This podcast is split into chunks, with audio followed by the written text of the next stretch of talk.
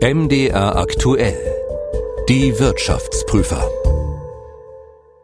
Herzlich willkommen zur dritten Folge des Podcasts Die Wirtschaftsprüfer hier von MDR aktuell, dem Podcast, in dem wir selbst Menschen, die niemals freiwillig den Wirtschaftsteil einer Zeitung aufblättern würden, Wirtschaftsfragen näher bringen wollen. Wir prüfen Themen aus der Wirtschaft mit einfachen Worten, so dass es jeder versteht. Und wir, das sind Rein Grob. Ich bin der Präsident des Leibniz-Instituts für Wirtschaftsforschung in Halle. Und ich bin Ralf Geißler, Wirtschaftsredakteur bei MDR Aktuell. Und heute wollen wir über Wachstum reden, einen ja, ganz zentralen Begriff. Herr Professor Kropp, wie groß sind Sie denn? Na, ich sage mal 1,78. Ich bin 1,80 Meter und ich würde behaupten, wir wachsen beide nicht mehr. So ist es ja eigentlich überall in der Natur. Bäume wachsen irgendwann nicht mehr, Tiere wachsen irgendwann nicht mehr. Aber die Wirtschaft, die soll irgendwie immer weiter wachsen. Warum ist das so? Also ich würde Ihnen ja widersprechen. Ähm, wir wachsen auch noch. Also wir wachsen zum Beispiel, indem wir uns geistig weiterentwickeln. Da wachsen wir. Ich wachse, Sie vielleicht nicht, aber ich wachse auch in die Breite, leider. ähm, aber wichtiger ist, glaube ich, dass man sich schon als Mensch im Gegensatz zu einem Baum oder einem Tier auch eben geistig weiterentwickeln kann. Und eine Weiterentwicklung ist eben Wachstum. Trotzdem sind wir ja irgendwann tot, sage ich jetzt mal. Wir sind irgendwann nicht mehr da. Also wir wachsen auch irgendwann nicht mehr in die Breite und wahrscheinlich auch geistig nicht mehr. Die Wirtschaft wächst immer. Sie soll zumindest immer wachsen. Warum? Also warum ist Wirtschaftswachstum so wichtig oder so ein wichtiger Begriff? Naja, es beschreibt eben einfach das, was die Wirtschaft in einem Jahr tut im Vergleich zum Jahr davor. Das ist Wachstum. Das ist wichtig für alle möglichen Fragen, unter anderem eben auch für die Regierung, die wissen will, wie viel Steuern sie einnehmen kann, die wissen will, wie viel Arbeitslosenunterstützung sie zahlen muss oder Hartz IV. All das hängt ja vom Wachstum ab. Unternehmen wollen wissen, wie viel sie nächstes Jahr absetzen können, wie viel sie im Moment absetzen können. Und äh, deswegen wollen wir alle irgendwo wissen, was das Wachstum ist. Jetzt lässt sich ja relativ leicht messen, wie schnell ein Mensch wächst oder ein Tier, um nochmal bei diesem Beispiel zu bleiben. Aber wie misst man denn, wie die Wirtschaft wächst? Gut, man nimmt eben die Marktpreise für alle Güter und Dienstleistungen, die einem Jahr produziert wurden und zählt die sozusagen zusammen und dann äh, vergleicht man das mit dem Jahr davor und das ist das Gleiche, wie wenn man sagen würde, wir nehmen jetzt den gesamten Konsum, die ganzen gesamten Investitionen und die gesamten Net-Exporte, zählen die zusammen, da kommt das Gleiche raus, mehr oder minder jedenfalls, und äh, vergleichen das mit dem vorherigen Jahr. Also sozusagen die gesamte Wirtschaftsleistung eines Landes. Und wird gemessen im sogenannten Bruttoinlandsprodukt, so heißt das, ne? Genau. Heißt Bruttoinlandsprodukt, gibt auch ein Bruttosozialprodukt, sind feine Unterschiede, die eigentlich niemanden interessieren sollten. Ich wollte jetzt gerade nachfragen, was ist der Unterschied? Machen wir nicht. Okay, mal gucken. Ich versuche es später nochmal mit einzumogeln. Seit wann wird denn überhaupt Wachstum gemessen? Also seit wann ist das äh, so eine entscheidende Größe?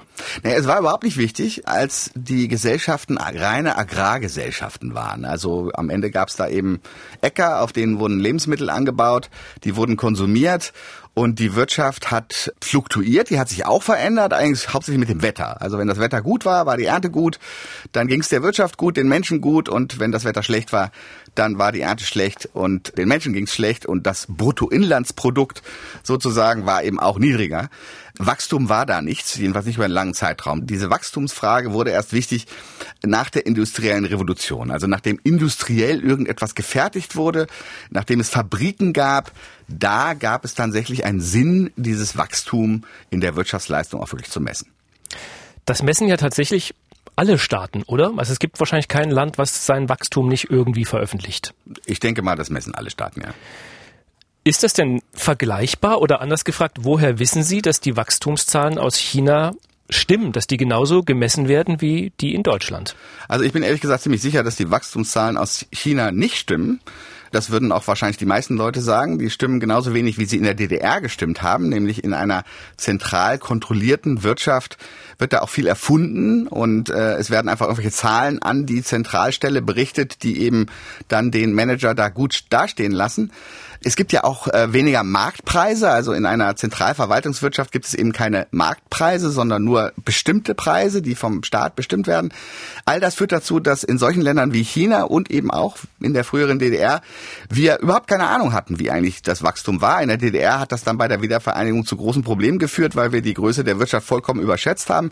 In China ist es im Moment so, dass wir einfach nur sehr schwer wirklich erkennen können, ob das so alles stimmt, insbesondere deshalb, weil die Chinesen es schaffen, immer genau eine Punktlandung hinzulegen. Also sie sagen ein Jahr vorher, wir wachsen nächstes Jahr um fünf Prozent und dann wachsen sie auch wirklich um fünf Prozent.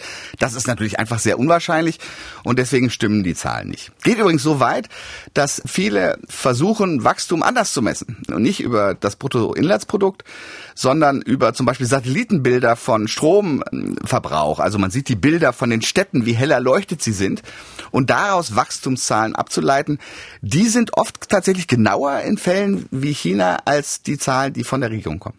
Aber das müssen Sie nochmal erklären. Man guckt mit Satellitenbild, äh, wie viele Straßenlaternen leuchten und dann kann man sagen, in China wächst die Wirtschaft um drei Prozent. Das kommt mir ein bisschen ähm, wie Voodoo-Ökonomie vor. naja, äh, es sind ja nicht nur die Straßenlaternen, sondern auch die Fabriken, die erleuchtet sind, die Menschen, die in Wohnungen wohnen, die tatsächlich Elektrizität haben, zum Beispiel in China. Ich glaube nicht in Deutschland, dass das da ein besonders sinnvolles Modell wäre, aber in einem Land, was sich immer noch sehr entwickelt in verschiedenen Bereichen, ist das tatsächlich ein starkes Modell und hat das Wachstum historisch sehr gut abgebildet.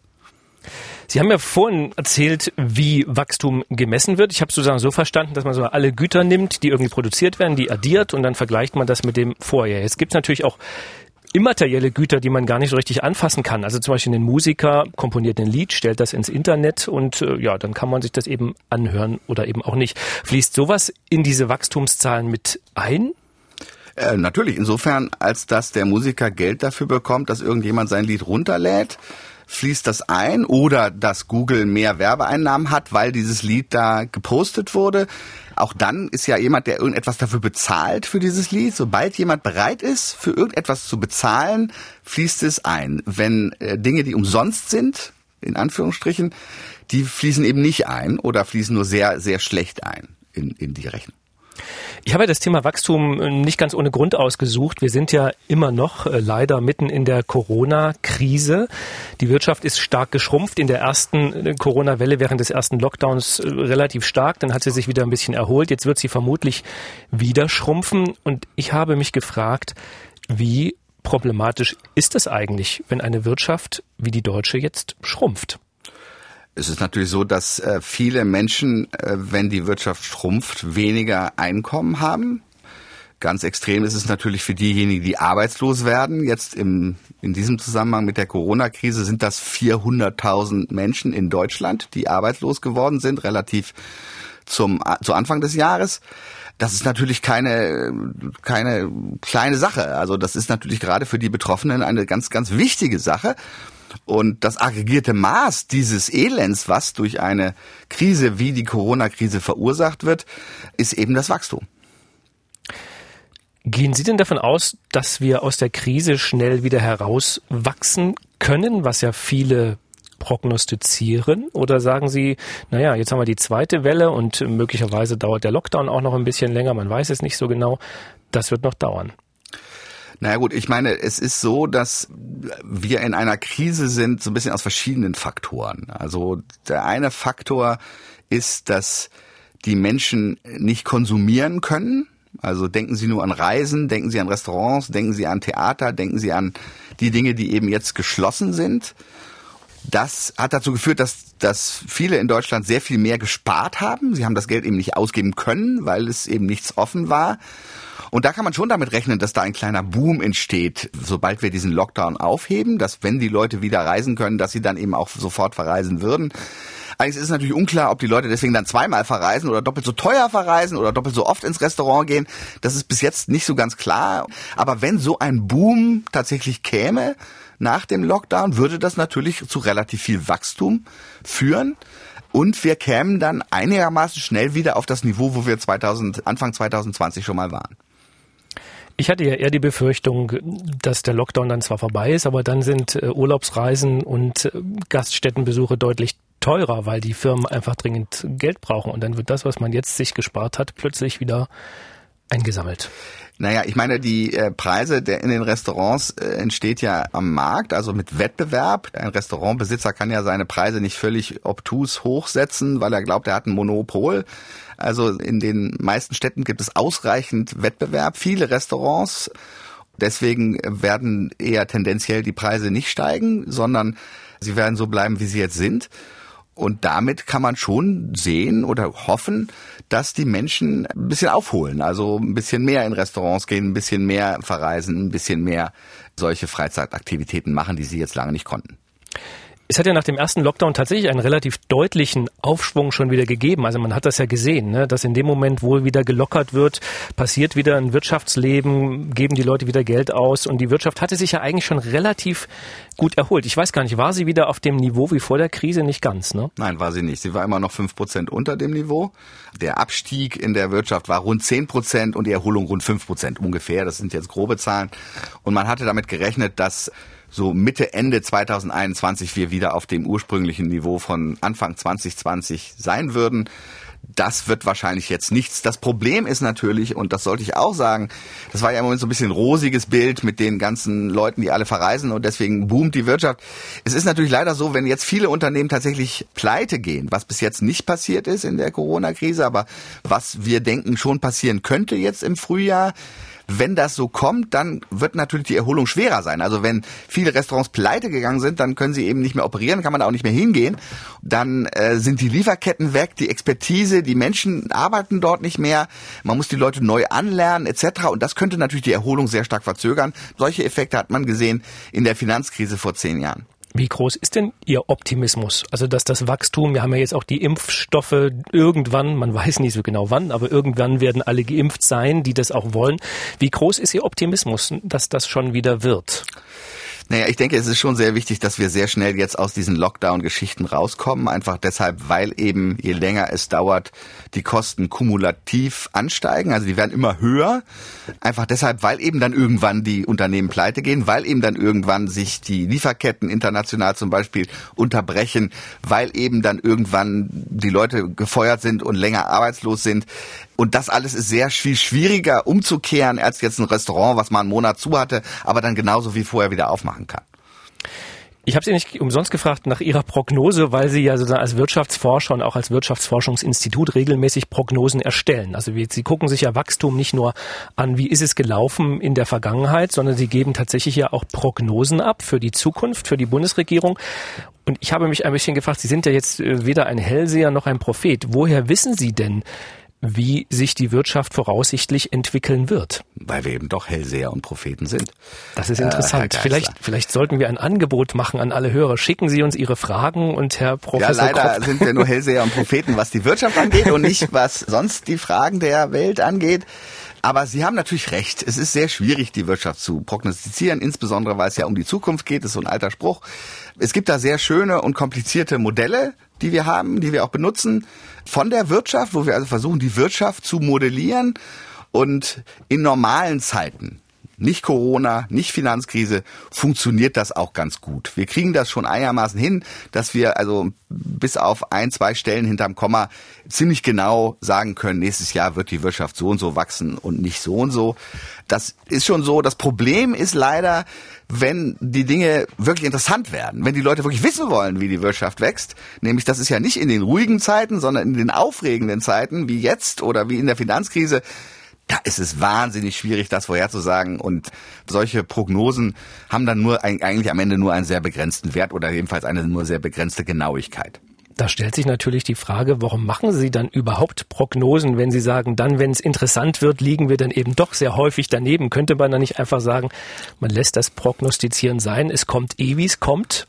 Naja, ich meine, die, viele Menschen müssen ja planen, also zum Beispiel der Staat der muss seine Ausgaben planen können. Die ändern sich ja. Wenn das Wachstum hoch ist, muss er weniger Hartz IV bezahlen, weniger Arbeitslosenunterstützung.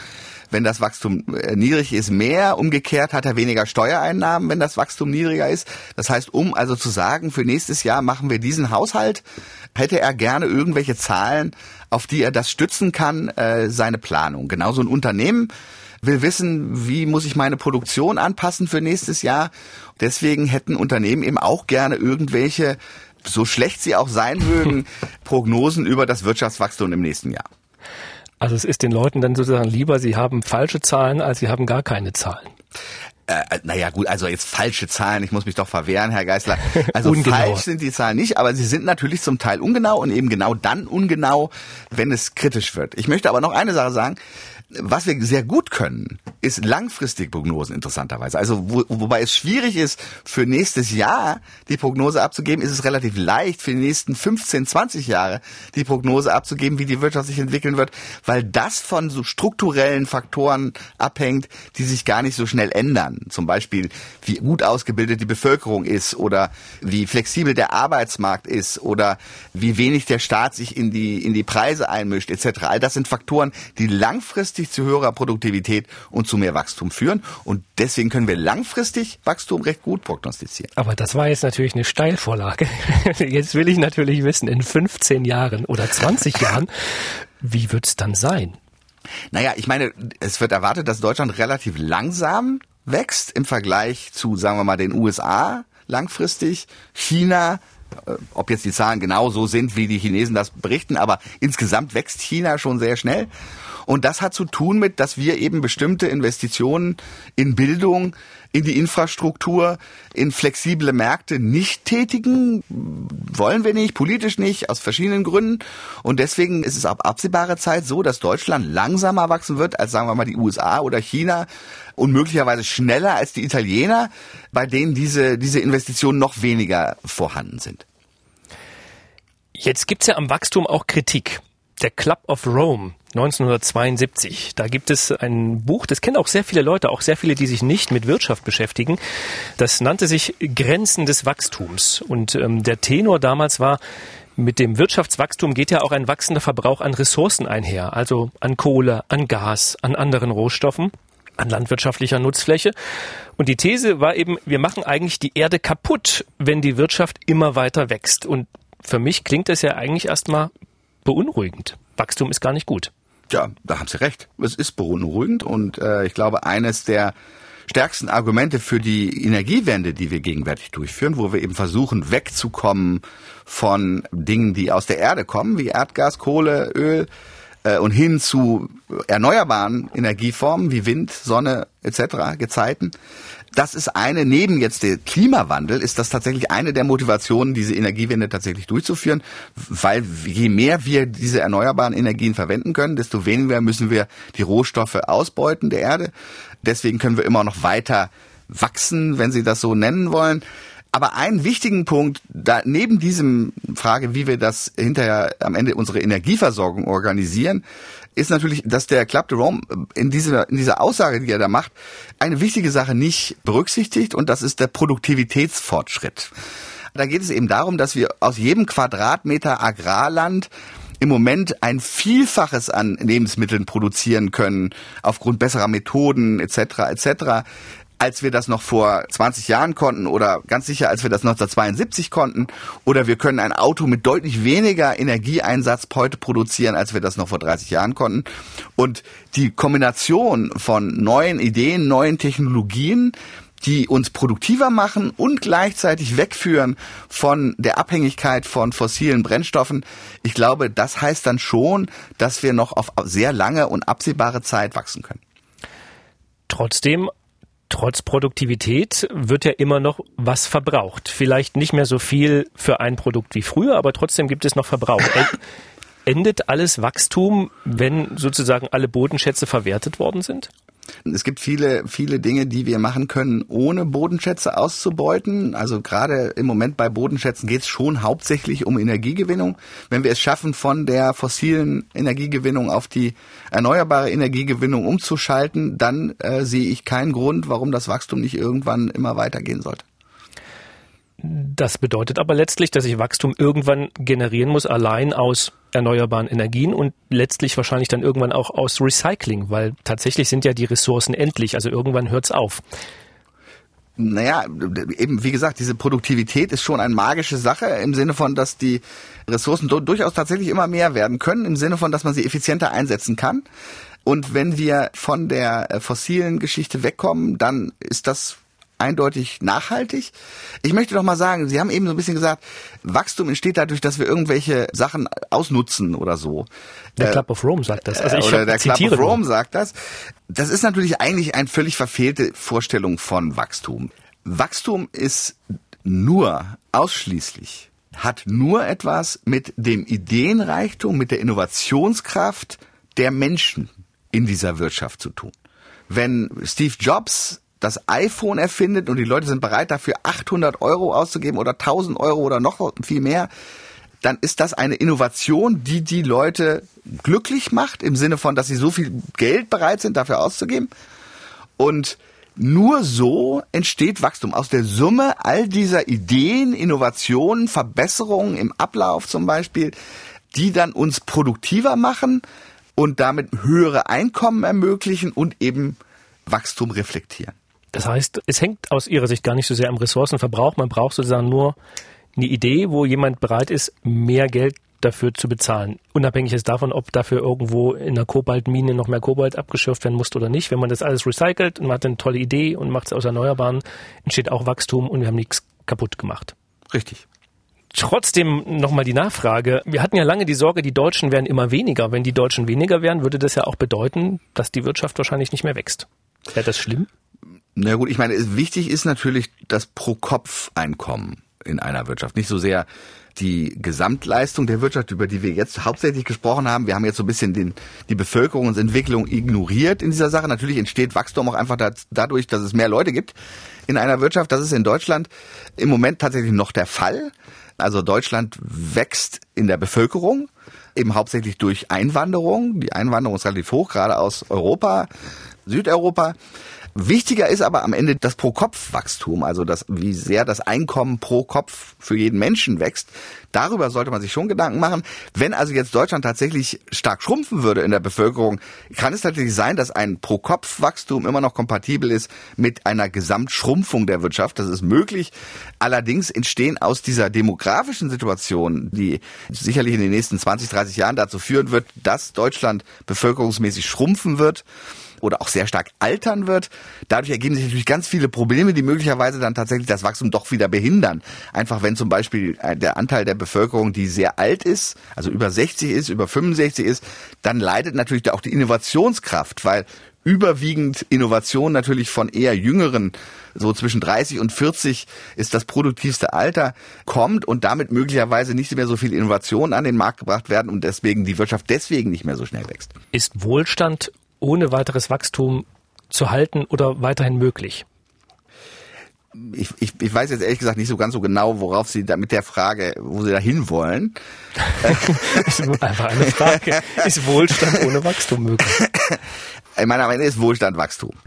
Ich, ich will mal die Frage jetzt einfach anders beantworten. Also Studien, sehr viele Studien zeigen, dass die Menschen ihr Glück messen relativ zu etwas. Also das ist nie absolut, sondern sie messen es immer relativ. Sonst wäre es ja so, dass vor 100 Jahren die Leute unglaublich unglücklich gewesen wären, weil sie natürlich viel ärmer waren als die Leute heute. Das ist aber gar nicht so, sondern sie haben sich gemessen relativ zu ihrem Nachbar zum Beispiel. Wenn der Nachbar ein größeres Auto hat, geht es ihnen selber schlechter obwohl es ihnen objektiv gar nicht schlechter geht.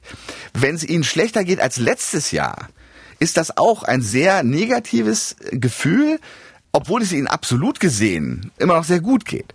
Und Wachstum führt eben dazu, dass tatsächlich die Leute glücklicher sind im Sinne von, dass es ihnen besser geht als letztes Jahr. Jedenfalls vielen besser geht als letztes Jahr. Und das führt tatsächlich zu mehr Wohlfühlen oder Wohlstand, wie Sie das ausdrücken wollen ich bin halt eben immer noch nicht ganz weg von dem Gedanken oder von der Frage, ob die Wirtschaft eben immer weiter wachsen muss, was vielleicht auch daran liegt, dass ich ein Buch gelesen habe, das heißt Wohlstand ohne Wachstum. Deswegen habe ich jetzt auch diese Frage gestellt. Und mir ging eben so ein bisschen durch den Kopf, was wäre denn eigentlich so schlimm daran, wenn man jetzt zum Beispiel sagen würde, es wachsen eben nur noch die armen Länder und die Reichen wie Deutschland oder die USA oder auch viele Teile Europas wachsen eben nicht mehr, weil es ja weiten Teilen der Bevölkerung hier vergleichsweise gut geht. Ich glaube, das ist eine unklare Vorstellung davon, woher Wachstum eigentlich kommt. Wachstum kommt eben nicht davon, dass irgendein Politiker, also Frau Merkel, sagt, wir wachsen jetzt mehr oder weniger, sondern das Wachstum kommt eben aus der Entscheidung vieler einzelner Menschen, sich weiterzubilden, eine neue Idee zu entwickeln, diese neue Idee an den Markt zu bringen, einen Prozess zu verbessern. Und da kann jetzt niemand entscheiden, ob wir das Wachstum noch wollen oder nicht, sondern das entsteht schlichtweg dadurch, dass viele Menschen so etwas tun. Und sie tun es eben mehr in Deutschland als in Simbabwe. Und deswegen wächst Deutschland schneller als Simbabwe, weil eben auch die Bildung das Niveau und die Möglichkeiten, die Chancen, solche Ideen weiterzuentwickeln und damit für Wachstum zu sorgen, in Deutschland besser sind als in Simbabwe.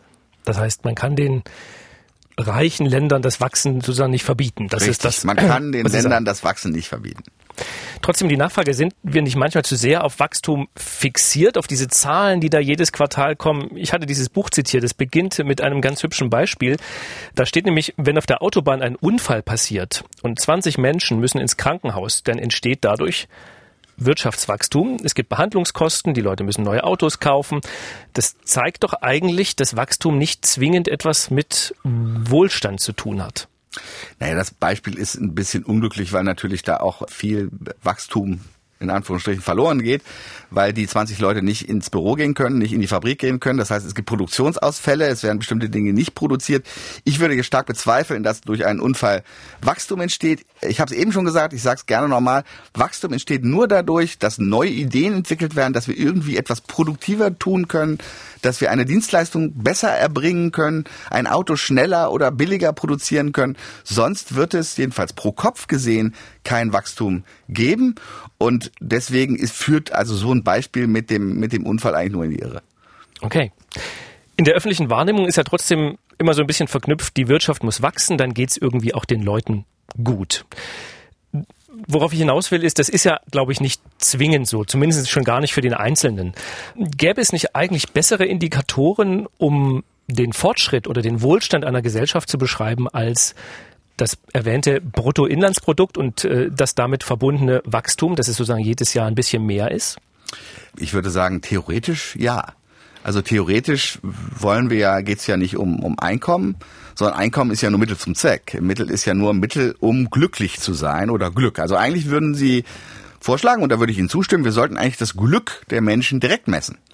Und ähm, wie macht man das? Ja, wie macht man das? Ich meine, äh, das Einfachste ist natürlich, man kann die Leute fragen. Das machen auch viele Leute. Äh, ist jetzt nicht so, dass wir die Ersten sind, die auf diese Idee gekommen sind. Die Weltbank macht da ganz große Umfragen weltweit. Die Weltbank übrigens versucht auch andere Indikatoren zu finden, neben dem BIP oder neben dem Wachstum, wie zum Beispiel Zugang zu Wasser oder Gesundheitsversorgung oder Bildung und, und all solche Indikatoren. Was sie allerdings dann finden, ist, dass Wachstum, also das Bruttoinlandsprodukt, am Ende unheimlich korreliert ist mit, ob die Leute sagen, dass sie glücklich sind. Erstens. Die, die hohes Einkommen haben, sind glücklich. Geld allein macht nicht glücklich, aber ohne Geld ist man anscheinend auch nicht glücklich. Jedenfalls scheint das in diesen Umfragen rauszukommen.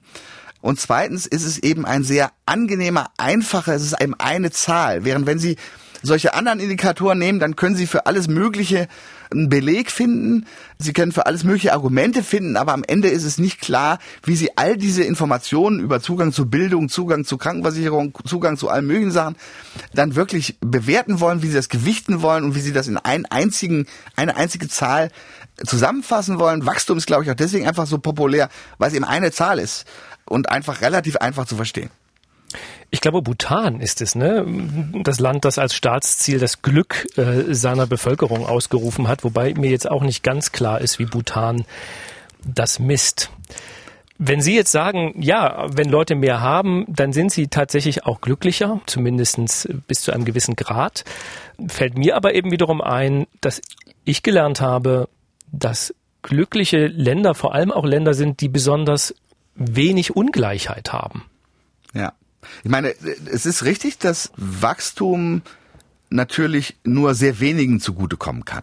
Also eine Wirtschaft kann sehr schnell wachsen, aber es profitieren überhaupt nur ein paar tausend oder ein paar Millionen von der Bevölkerung davon und nicht alle und es ist nicht bereit, Die Löhne insbesondere steigen nicht. Das ist berühmte Buch von Piketty, äh, französischer Ökonom, der da ähm, ein sehr interessantes Buch geschrieben hat, in dem er zeigt, dass zwar die Wirtschaft gewachsen ist in, in Europa und in der Welt, in den Industrieländern, aber eben disproportional Geld an die Kapitaleigentümer geflossen ist, also an die, die die Aktien besitzen, an die die Produktionsfaktoren besitzen und nicht in die Löhne gegangen ist. Jetzt streiten sich die Ökonomen ein bisschen darüber, ob seine Zahlen so ganz stimmen, aber wenn das so wäre, ist es natürlich eindeutig so, dass große Teile der Bevölkerung dann, obwohl die Wirtschaft wächst und eigentlich immer reicher wird, unzufriedener wird. Insbesondere deshalb auch, weil, wie ich eben gesagt habe, man seine eigene Zufriedenheit oft relativ misst zu anderen. Und wenn man dann sieht, wie bestimmte Teile der Bevölkerung disproportional profitieren und man selber nicht, dann führt das zu Unzufriedenheit. Darauf ist zum Beispiel ein bisschen auch AfD oder Populismus und auch die Trump-Geschichte zurückzuführen das sind Faktoren, wo dann eben die Regierung in den Rahmenbedingungen für das Wachstum tatsächlich eingreifen kann und versuchen kann, also dafür zu sorgen, dass die Früchte des Wachstums, ich sehe da immer noch Wachstum als positiv, aber dass diese Früchte eben tatsächlich etwas gleicher verteilt werden. Drei Irrtümer. Ich will Sie jedes Mal nach drei Irrtümern fragen. Und äh, ja, Professor Kropp, was sind denn aus Ihrer Sicht die drei verbreitetsten Irrtümer über das Wirtschaftswachstum? Der erste Irrtum, viele sehen die Wirtschaft so ein bisschen wie eine Maschine.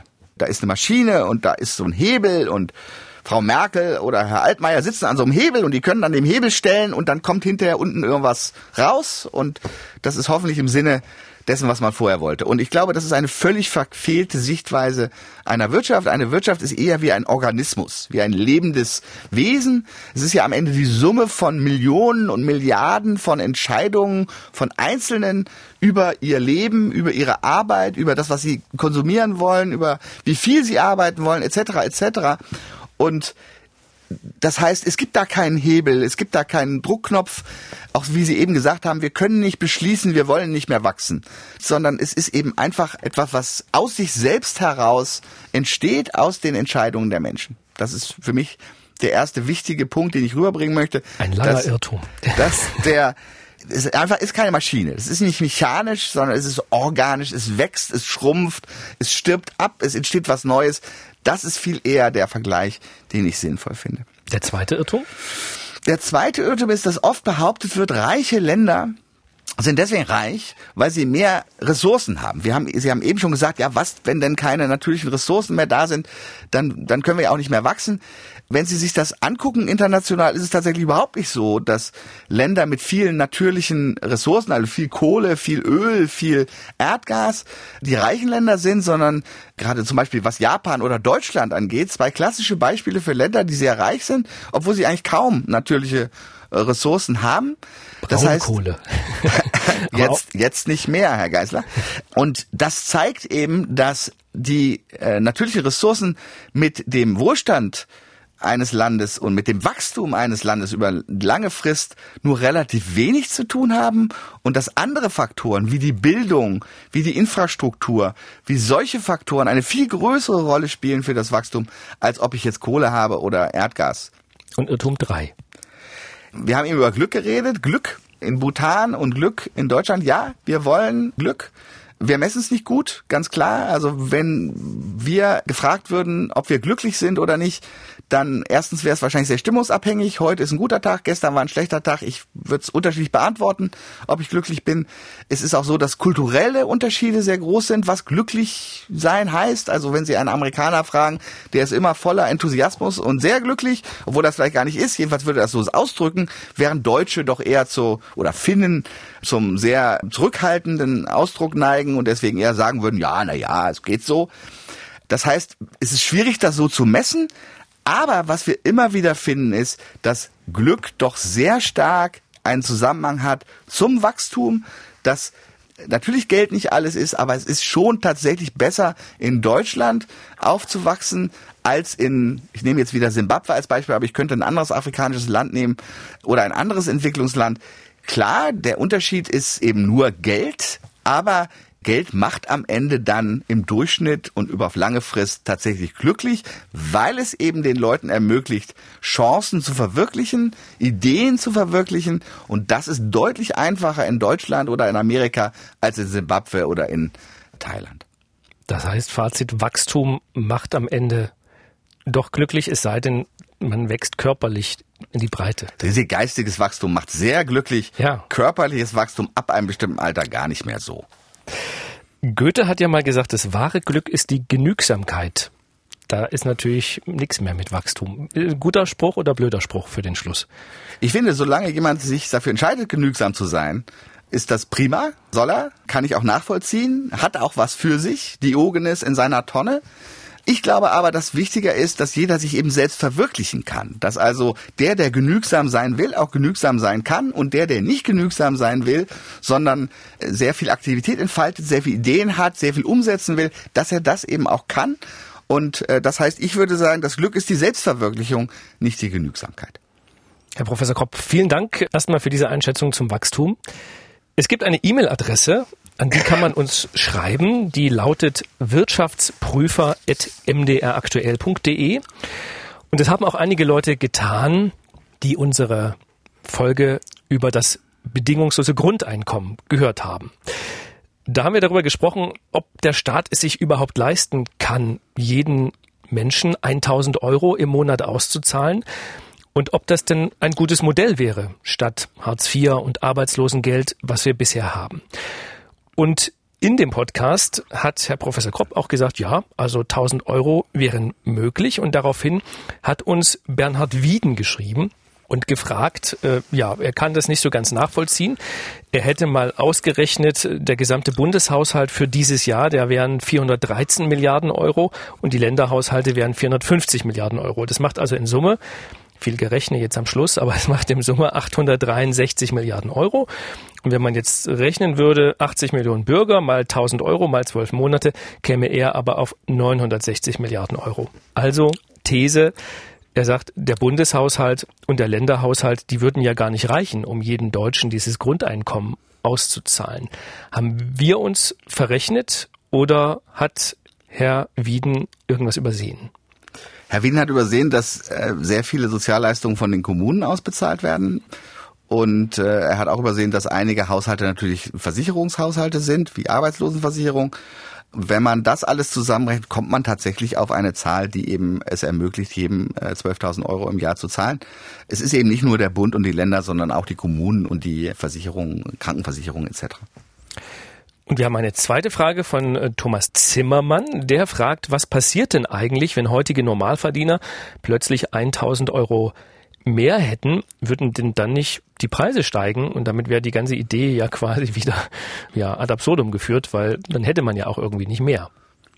Es ist, glaube ich, sehr wichtig, nochmal zu betonen, dass für den Otto Normalverbraucher oder Otto Normalverdiener sich am Ende gar nichts ändern wird. Also es ist nicht so, dass jetzt Herr Geisler und ich 1000 Euro mehr bekämen, sondern äh, wir würden eben andere Vorteile verlieren, also Steuerabschreibungen oder sonstige Dinge. Im Moment ist es ja schon so, dass wir auf die ersten 1000 Euro keine Steuern bezahlen. Und wichtig ist eben das Grundeinkommen für die, die niedrige Einkommen haben oder für die, die Hartz IV haben. Die würden tatsächlich dann eben profitieren, aber nicht im Sinne von, dass sie unbedingt mehr Geld hätten. Sie bekommen ja jetzt auch schon Geld, sondern in dem Sinne, dass sie eben mehr Anreize haben, tatsächlich zu arbeiten, weil sie eben diesen Vorteil und deswegen auch bedingungsloses Grundeinkommen, weil sie dieses Vorteil des bedingungslosen Grundeinkommens nicht verlieren würden. Das heißt, man käme sozusagen leichter an seine, ich sage mal in Anführungsstrichen, Sozialleistung, die es ja eigentlich gar nicht wäre. Es wäre ein bedingungsloses Grundeinkommen, aber es würde sich im Grunde in Summe nichts ändern. Sie hätten am Ende und ich wahrscheinlich auch unterm Strich genauso viel netto wie jetzt auch. Das würde ich annehmen, dass wir da also überhaupt nicht weiter von betroffen sind. Deswegen ist es ja auch so wichtig, dass wir die anderen Sozialleistungen dann abschaffen würden. Also es fällt ja auch was weg, wenn wir das bedingungslose Grundeinkommen einführen würden, jedenfalls so wie wir das diskutiert haben. Und da ist in der Summe passiert da bei den höheren Einkommen eigentlich nichts, sondern eben nur bei den niedrigen Einkommen. Und da passiert auch nur was insofern, als dass sie eben mehr Anreiz haben, jetzt eine Arbeit aufzunehmen, die, die auch tatsächlich äh, nicht schwarz ist. Herr Professor Kropp, vielen Dank für das äh, Beantworten der Fragen. Wenn Sie uns auch schreiben wollen oder Themen vorschlagen wollen, dann tun Sie das gern. Die E-Mail-Adresse lautet wirtschaftsprüfer@ mdraktuell.de. Das war's für heute. Vielen Dank fürs Zuhören. Wir hören uns wieder in einem halben Monat. Vielen Dank und einen schönen Tag noch. Tschüss. Die Wirtschaftsprüfer. Der Podcast, der Wirtschaft verständlich macht, erscheint zweimal im Monat auf mdraktuell.de, in der ARD Audiothek, bei YouTube und überall, wo es Podcasts gibt.